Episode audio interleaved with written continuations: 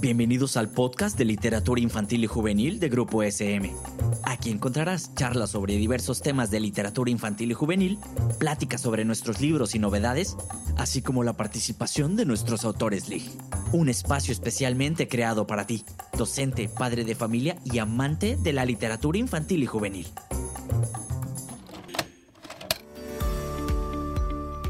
Hola, bienvenidos y bienvenidas al podcast de literatura infantil y juvenil de Grupo SM. Me da mucha alegría saludarles, yo soy Abril G. Carrera y estoy emocionada por la conversación que tendremos este día en este espacio.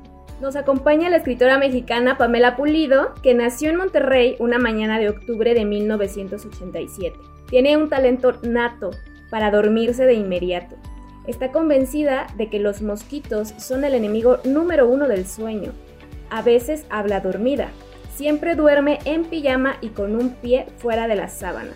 Prefiere despertarse temprano que desayunar deprisa. Una mañana de domingo despertó recordando un sueño. En él, un anciano bajaba de un camión con un montón de pijamas. ¿Por qué alguien tendría tantas pijamas? pensó. Pregunta que la llevó a escribir la historia de la que hablaremos hoy. Pamela también es autora de Mi hermano derecha, que ganó el premio de literatura infantil El barco de vapor en 2017. Y como les he contado, vamos a platicar de su nuevo libro, Las mil y una pijamas, que cuenta con las ilustraciones de Jacqueline Velázquez, donde los sueños y las historias son clave en la trama. En esta pequeña novela conoceremos a Mateo, que tiene 8 años cuando su abuelo Juan llega a vivir a su casa. Y todo parecería de lo más normal, si no fuera porque el abuelo tiene una impresionante colección de pijamas y además las utiliza todo el tiempo, aunque sea de día. Mateo tendrá que averiguar qué sucede con su abuelo y por qué parece tener una relación muy tensa con su padre. La verdad es que es una lectura que disfruté muchísimo y me da mucha alegría que Pamela hoy nos esté acompañando. Pamela, muchas gracias. ¿Cómo te encuentras? Muy bien, Abril, muchas gracias por la lectura y ahora por, por esta conversación que vamos a tener. Estoy muy emocionada por estar aquí. Sí, la verdad es que yo también me gustaron muchas cosas en esta historia, incluyendo el título, y me gustaría empezar por ahí la conversación porque no podemos evitar recordar eh, la referencia a las mil y una noches, donde Sherezada inventa cada noche una historia para entretener al rey. Seguramente muchas personas de las que nos están escuchando recuerdan esta historia clásica ¿no? de, de la literatura. Hacia el final tú nos cuentas que el abuelo Juan primero se te presentó en un sueño. ¿Nos puedes platicar un poco más del surgimiento de esta historia y cómo se podría relacionar con las historias de Sherezada? Sí, Abril, justamente tocas los dos conceptos con los que inició esta historia. La primera sí fue en un sueño, vi este personaje de un anciano llegar con un cargamento de muchísimas pijamas, no sabía cuántas eran porque el personaje de mi sueño nunca habló, y, pero eran pijamas de todo tipo, tenían colores, tenían todo tipo de texturas, unas brillaban. Y me despierto y, y pues me hice esta pregunta de que por qué alguien tendría tantas pijamas. Después decidí que eran mil las que tenían, se me hacía un número redondo y bonito, mil pijamas. Y así, y así, y así me quedé con esa pregunta, ¿por qué alguien tendría mil pijamas? Y entre más lo decían mil pijamas, mil pijamas, me di cuenta que pues faltaba una en ese título, ¿no? Las mil y una pijamas. Y, ya de ahí me, llevó a pensar en las mil y una noches, por supuesto, y de ahí saqué eh, pues esta inspiración a, lo, a lo que sucedía en las mil y una noches donde cada noche se contaba una parte de la historia y a la siguiente noche se retomaba, pero luego se seguía abriendo otra historia en esta herramienta de caja china y se me hizo que quedaba perfecto con una persona que tendría mil pijamas y que también tendría entonces mil historias que contar. Entonces fueron las dos partes con las que yo pude empezar a, escribir esta historia. Este personaje con muchas pijamas y este título de las mil y una noches que después se convirtió en las mil y una pijamas. Me parece algo súper divertido este detalle de las pijamas, porque además, claro, la noche, los sueños y las pijamas, ¿no? Es como el elemento que falta ahí para hacer el momento de la noche mucho más divertido y confortable.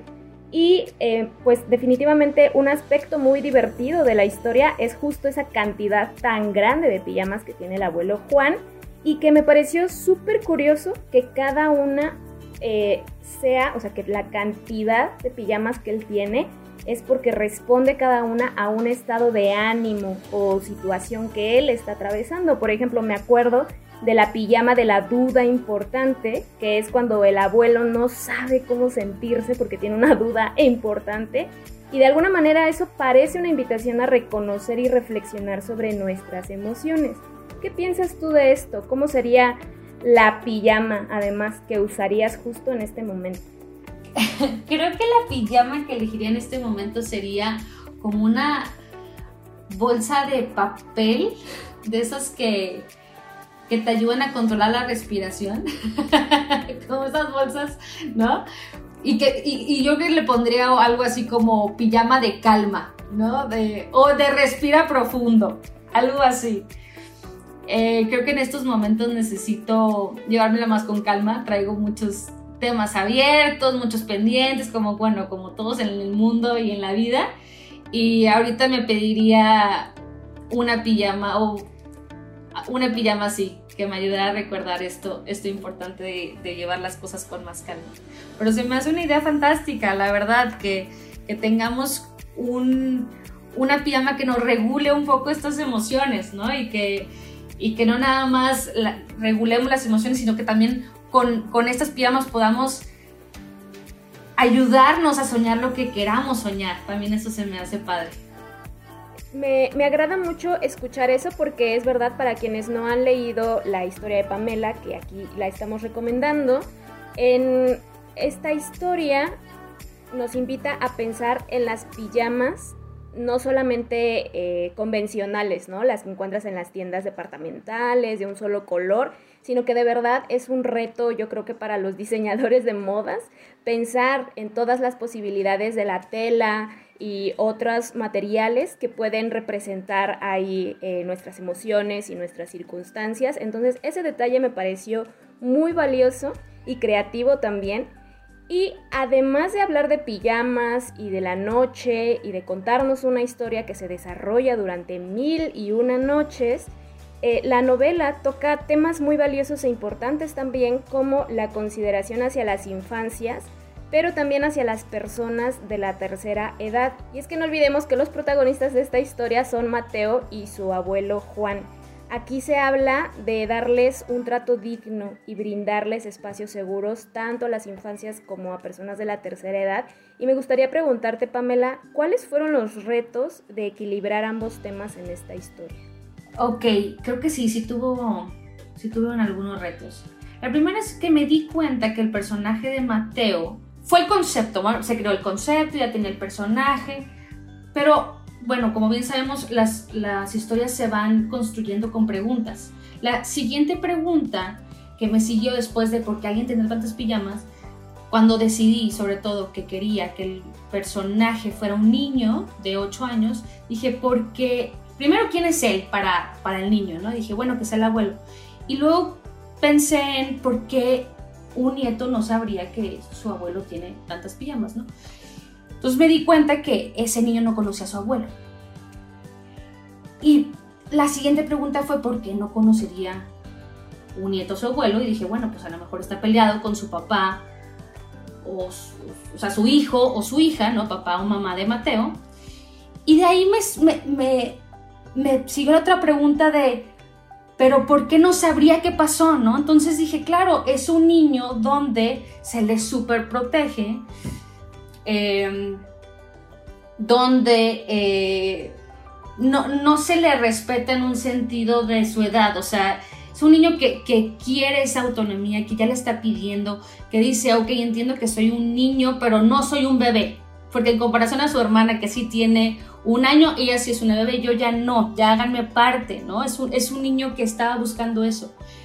Y cuando eh, me di cuenta que tenía este anciano como personaje y este anciano también iba a tener un, un problema de salud mental, me di cuenta que los dos estaban en una posición espejo, donde los dos buscaban esa autonomía, ¿no? Y nos pasó a nosotros como adultos, no sé si te pasó a ti, Abril, yo lo cuento en forma personal, que, que con la pandemia tratábamos a nuestros abuelitos como si fueran niños, ¿no? De no salgas, abuelita. Bueno, yo la hacía así con mi abuelita. No salgas y, y con quién platicaste hoy, te pusiste el cubrebocas, ¿no? Cuando mi abuela está perfecta y ya sabe perfectamente lo que hace y cómo cuidarse. Y nos pasó, porque obviamente por amor los cuidábamos de más. Entonces, quise que estos dos personajes estuvieran identificados de esa forma, unidos de esa forma y queriendo ser autónomos y, que se le impidiera un poco, se les impidiera un poco, ¿no? Por esta dependencia que tienen con, con estos adultos que son el centro, son los papás. Entonces, necesitaban ese, necesitaban ese apoyo que promoviera esa autonomía personal, pero era una búsqueda que los dos tendrían que tener. Entonces, sí me di cuenta que, que estos dos temas se podían jugar muy bien y iba a ser el primer momento de identificación del abuelo y el nieto que no se conocían. Esa parte, esa parte donde a, a mi abuelo, aunque tenga muchas canas, también se le trata como un bebé. Creo que es súper revelador lo que nos cuentas, eh, muy valioso porque sí te hace reflexionar en estos dos temas, la, la niñez y la tercera edad, digamos. Y otra pregunta que tengo al respecto, ya lo mencionaste, el abuelo Juan atraviesa por una enfermedad mental, que es el Alzheimer. Me llamó la atención porque en México se estima que aproximadamente 1.300.000 personas padecen esta enfermedad cifra que representa entre 60 y 70% de los diagnósticos de demencia y afecta con mayor frecuencia a las personas mayores de 65 años, según un reporte de la Secretaría de Salud de octubre del año pasado. Em, ¿Cómo supiste que el abuelo Juan tendría que atravesar por esta situación? Qué padre que me lo preguntas, porque realmente otra vez es regresar a la pregunta principal de las mil y una noches. Es que es impresionante cómo cuando tienes una cosa amarrada y quieres que eso funcione, te das cuenta que te lleva otra cosa y te lleva otra cosa, ¿no? Y cuando quise que fueran mil y una noches y que fueran mil historias y que fueran mil y una pijamas y todo esto, me di cuenta que tenía que decidir por qué se estaba interrumpiendo. Porque, pues, Shesarada, sabemos por qué lo hace, ¿no? Sabemos por qué tiene que extender esta historia por mil noches. Pero aquí yo tenía que decidir por qué lo hacía el abuelo. Y si lo hacía como el personaje de las mil y una noches, me quedaba que nada más quería entretener a Mateo, que significaría que nada más le quiere dar largas al personaje. Entonces sería tratarlo como los papás lo tratan a él, que es luego una de las molestias que tiene el mismo personaje, ¿no? Que Mateo, que es, siento que ya nada más me está dando largas y no me quiere contestar la verdad. Y aquí es, no, no es porque le esté dando largas y no le quiere contestar la verdad, es porque no puede hacerlo. Se le, se le dificulta hacerlo. Entonces yo tenía que tener una razón de peso para que el abuelo se interrumpiera cada noche. Y eso era que no pudiera continuar porque no recordaba lo que seguía después de la historia. Y cada pijama realmente eran los recuerdos. Entonces ya las pijamas ya no nada más era este concepto divertido y padre y entretenido, sino ya era algo que había crecido más para mí como autora, ¿no? Porque ya eran partes de memoria del mismo personaje que necesitaba tanto recordarlas. ¿no? Porque todavía tampoco le encontraba esa respuesta en sí. Entonces necesitaba recordar esas partes de pijama. Entonces, no fue algo consciente, no quise hablar del tema. Generalmente me sucede así. Luego hablo de temas que siento que me quedan muy grandes y luego digo, ¿cómo me salgo de aquí? Em, pero fue porque la misma historia me pedía eso. por eso lo, por eso lo decidí, por eso decidí hablar del, del tema del Alzheimer. Me, me, parece una excelente decisión porque lo cierto es que está tratado de forma muy, muy amable y siento que si a alguna persona que nos está escuchando le interesa este tema en específico, en esta historia puede encontrar una gran y buena visibilidad ¿no? del, del, Alzheimer. Eh, es que de verdad el libro habla de muchos temas y un tema vital también eh, acá es la aventura eh, con el papá, ¿no? O sea, el pleito que tiene el abuelo con el papá y del cual el hijo se da cuenta, Mateo se da cuenta que ahí hay una situación tensa. Tengo la sensación de que esto también puede brindar consuelo a lectores que de alguna manera se sientan incomprendidos por sus padres, porque a veces justo como a Mateo nos da miedo preguntar qué sucede, ¿no? ¿Por qué hay tanto silencio e incomodidad?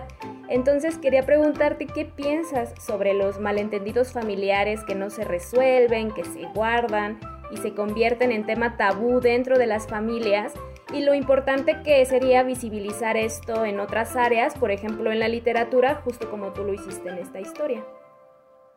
Pues, ¿qué pienso? Pienso que es más común de lo que debería de ser, ¿no? O sea, híjole, de verdad estamos a veces muy mal, pero siento que es muy común en las familias eh, esconder esos temas y mejor, mejor no lo hablemos, sobre todo porque pues ya cuando eres un adulto, pues ya no ves a tus hermanos tan seguido, ¿no? No ves a tus primos tan seguido, tus abuelos, tíos. Entonces, cuando se juntan, pues son ocasiones especiales que dices, no los quiero arruinar con una discusión, entonces mejor no digas nada. Cuando digo, realmente podríamos decirlo, pero decirlo de, buena manera. Cuando, cuando somos niños, se nos enseña a no pelear, ¿no? Es no peleen, no discutan, nada más compartan, ¿no?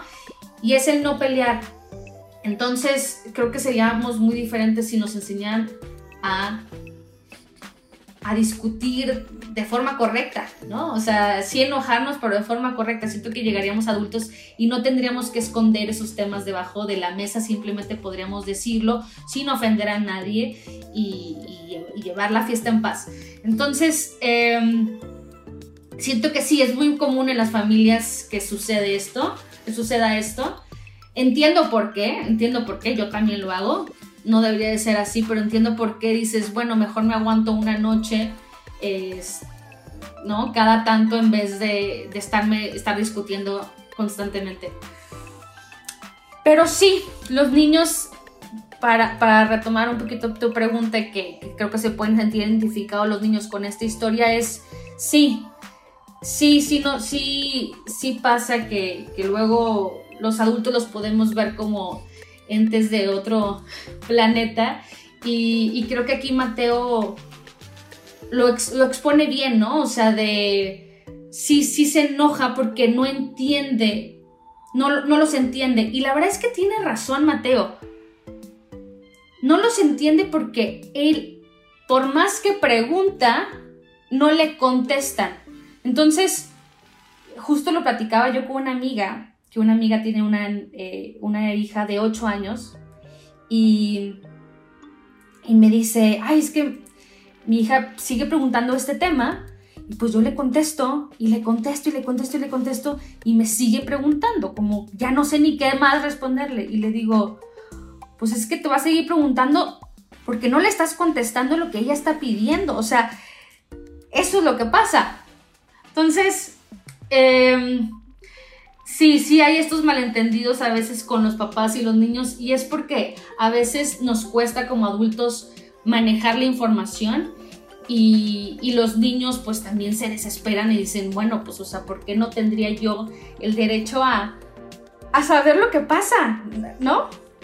Claro, finalmente esta historia nos invita a pensar en la horizontalidad, ¿no? Y en poder acercarnos a las infancias, pues de una forma un tanto más directa. Eh, considerándolos justo lo que Mateo quiere ser, ¿no? Una persona que puede entender y asumir este tipo de situaciones. Y para ir cerrando la conversación, Pamela, eh, quisiera preguntarte, ¿cómo visualizas tu propio camino al pensar en los sueños que se cumplen? Y es que pienso en esta pregunta porque el libro habla de sueños, pero no solo los de la noche, las pijamas y la travesía onírica, sino también de esos sueños que son deseos que se guardan en lo más hondo. Y la llegada del abuelo Juan es como una representación para Mateo de aquellos todos horizontes que nunca él había pensado que existieran. Entonces me, gustaría saber tú misma cómo, cómo piensas esta travesía de los sueños que se cumplen. Bueno, una de las cosas que, que me tengo que recordar constantemente es ir paso a paso desde chiquita he tenido ese problema, ¿eh? O sea que digo, eh, no sé, quiero, voy a decir una, una tontería, subir el, o bueno, bajar en el, o brincar en el trampolín, digamos, brincar en el trampolín eh, una hora o 20 veces o quiero saltar súper alto y a veces es como que pues nada más salte y diviértete, pero yo siempre me pongo como que esas cosas enormes y luego me quedo corta y luego me frustro. Entonces, pero eso ha, sido desde niña. Quiero sacar 100 en el examen. Quiero, este, pero no nada más 100, quiero sacar 100 y que la maestra me diga, este, muy bien. Y dices tú, pues a veces la maestra no te va a decir muy bien aunque saque 100, ¿no? Entonces, em, he aprendido eh, el poder que tiene un día. Cómo se pueden lograr tantas cosas con un día hacer las cosas y mañana repetirlas y repetirlas, así irnos poquito a poquito, paso a paso. Entonces, ¿cómo imaginaría yo este camino? Sería así de paso a paso, paso a paso, así me lo imagino. Poquitos hacen un día y luego poquitos hacen el otro. A veces me quiero comer tanto que luego me frustro porque no, no hice lo que yo quería hacer, quería escribir el libro completo en una semana y, pues entonces no lo logré, lo hice en 10 días y chino, entonces ya me quedo frustrada, ¿no? Entonces este camino de, se, se, ve muy distinto a como a lo mejor me lo hubiera visto hace un par de años y ahorita se, se vería así, como de cachitos, me gusta mucho esa representación, es muy alentadora y no sé, creo que también nos invita a que... Creo que también nos hace ver que el camino de los sueños que se cumplen puede ser para todos, ¿no? Está padrísimo eso. Y bueno, ya para cerrar con broche de oro, y como tu libro habla de la noche y las pijamas, por curiosidad me gustaría saber si tienes alguna rutina para irte a dormir, si sueles recordar eh, o escribir tus sueños todos los días, ¿no? Tener un diario de sueños. ¿Cuáles son tus hábitos de, dormir? Bueno, primero tengo una fortuna porque la verdad me duermo tan fácil. Mi esposo se enoja tanto porque le digo, ya me voy a dormir, buenas noches y ya. De verdad yo creo que pienso en dos cosas y ya me dormí. O sea, no, yo no estoy así de este, checando y pensando. No, ya cuando digo me voy a dormir, me voy a dormir, me duermo. Entonces, este, eso, es algo también muy padre que, que tengo, que espero que no se me quite. Pero sé que mis, mis, así, esas veces que dices tú, ay, qué rico, voy a dormir bien padre, porque no, todo, no toda la noche se duerme bien padre, siempre me pasa con un baño, que me ponga muchísimas cremas, siento que se duerme bien rico cuando te bañas, te te pones muchísimas cremas, te pones una pijama que te gusta, este, de preferencia que sea como eh, un, clima agradable, ¿no? O sea, se duerme mucho más rico en frío que en calor. Y, intento como ya para, para irme a dormir, sí, sí veo la tele, pero ya veo algo como videos muy, muy sencillos o pongo música así como más relajante, ya, ya como que empiezo como que a apagar apagar el cerebro. He querido, no lo, no lo hago, Abril, pero he querido llevar un, diario de sueños desde hace mucho tiempo.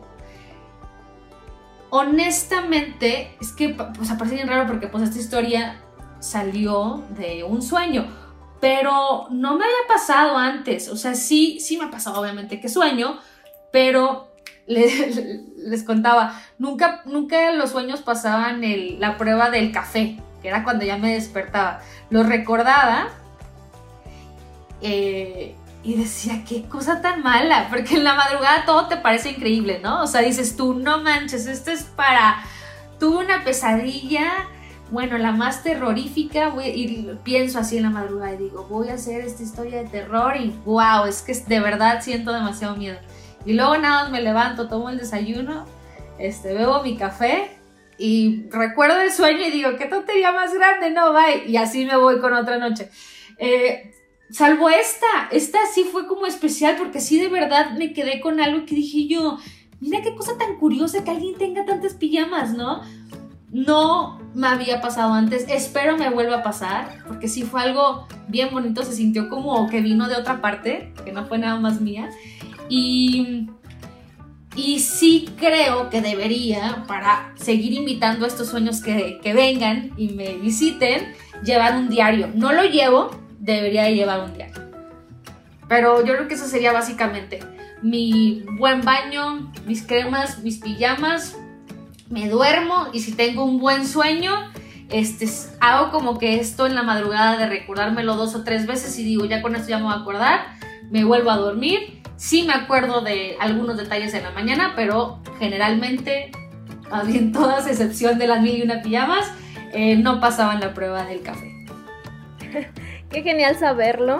Es un poco destino porque tenía que llegar a nosotros la historia de Mateo y su abuelo Juan. Y bueno, Pamela, yo estoy muy contenta de haber platicado contigo un poquito más de esta historia que no me canso de recomendar a las personas que nos escuchan. Es una historia que sin duda estaré recomendando porque me hizo pensar en mis propios sueños, en mis abuelos y también seguir cuestionando eh, mi adultocentrismo, que para quienes no conozcan este término, habla de una relación vertical entre adultos y niños, ¿no? Donde justo lo que, lo que platicábamos aquí, que los adultos pensamos muchas veces que los niños no nos van a entender, que son muy chiquitos para darse cuenta de las cosas y resulta que ellos están atentos a todos y se dan cuenta. Em, entonces, bueno, muchas gracias a quienes nos escucharon. Pamela, muchas gracias a ti por acompañarnos. No sé si nos quieras decir algo más para cerrar. Bueno, ese sería más como el consejo del abuelo Juan, que es siempre use una buena pijama. Eso sería mi mensaje final. Muy bien. Eh, pues muchas gracias a ti y a las personas que nos escuchan. Recuerden que pueden conseguir este título en la serie azul de la colección El barco de vapor de Grupo SM.